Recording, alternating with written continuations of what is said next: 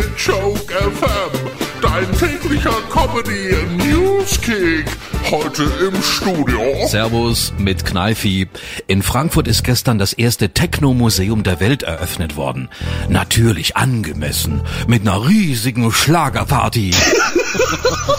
Kommen wir zur Champions League. Die gute Nachricht zuerst. Die Wechsel liefen bei den Bayern gestern alle problemlos.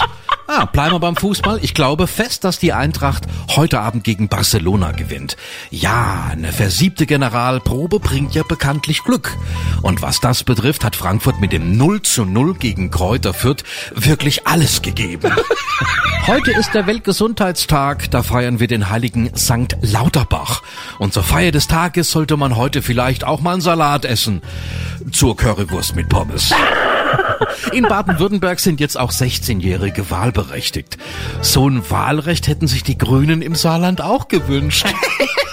Twitter testet bald einen Korrekturbutton, um Tweets noch im Nachhinein zu bearbeiten. Ja, eine gute Idee, aber für Donald Trump leider zu spät. Fachärzte einer Hamburger Klinik haben ein offizielles Verbot von Kopfbällen beim Kinderfußball gefordert. Denn Kopfbälle sind schlecht fürs Gehirn. Das hat jetzt eine Auswertung der Antworten von Profifußballern in Interviews ergeben. Ed Sheeran hat laut einem Gerichtsurteil bei seinem Mega-Hit Shape of You nicht abgekupfert. Der Richter hat das Urteil relativ schnell gefällt. Ja, der konnte den Song auch nicht mehr hören.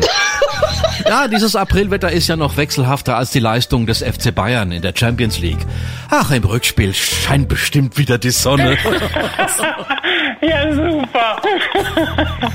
Voll blam blam auf Joke FM und auf joke-magazin.de.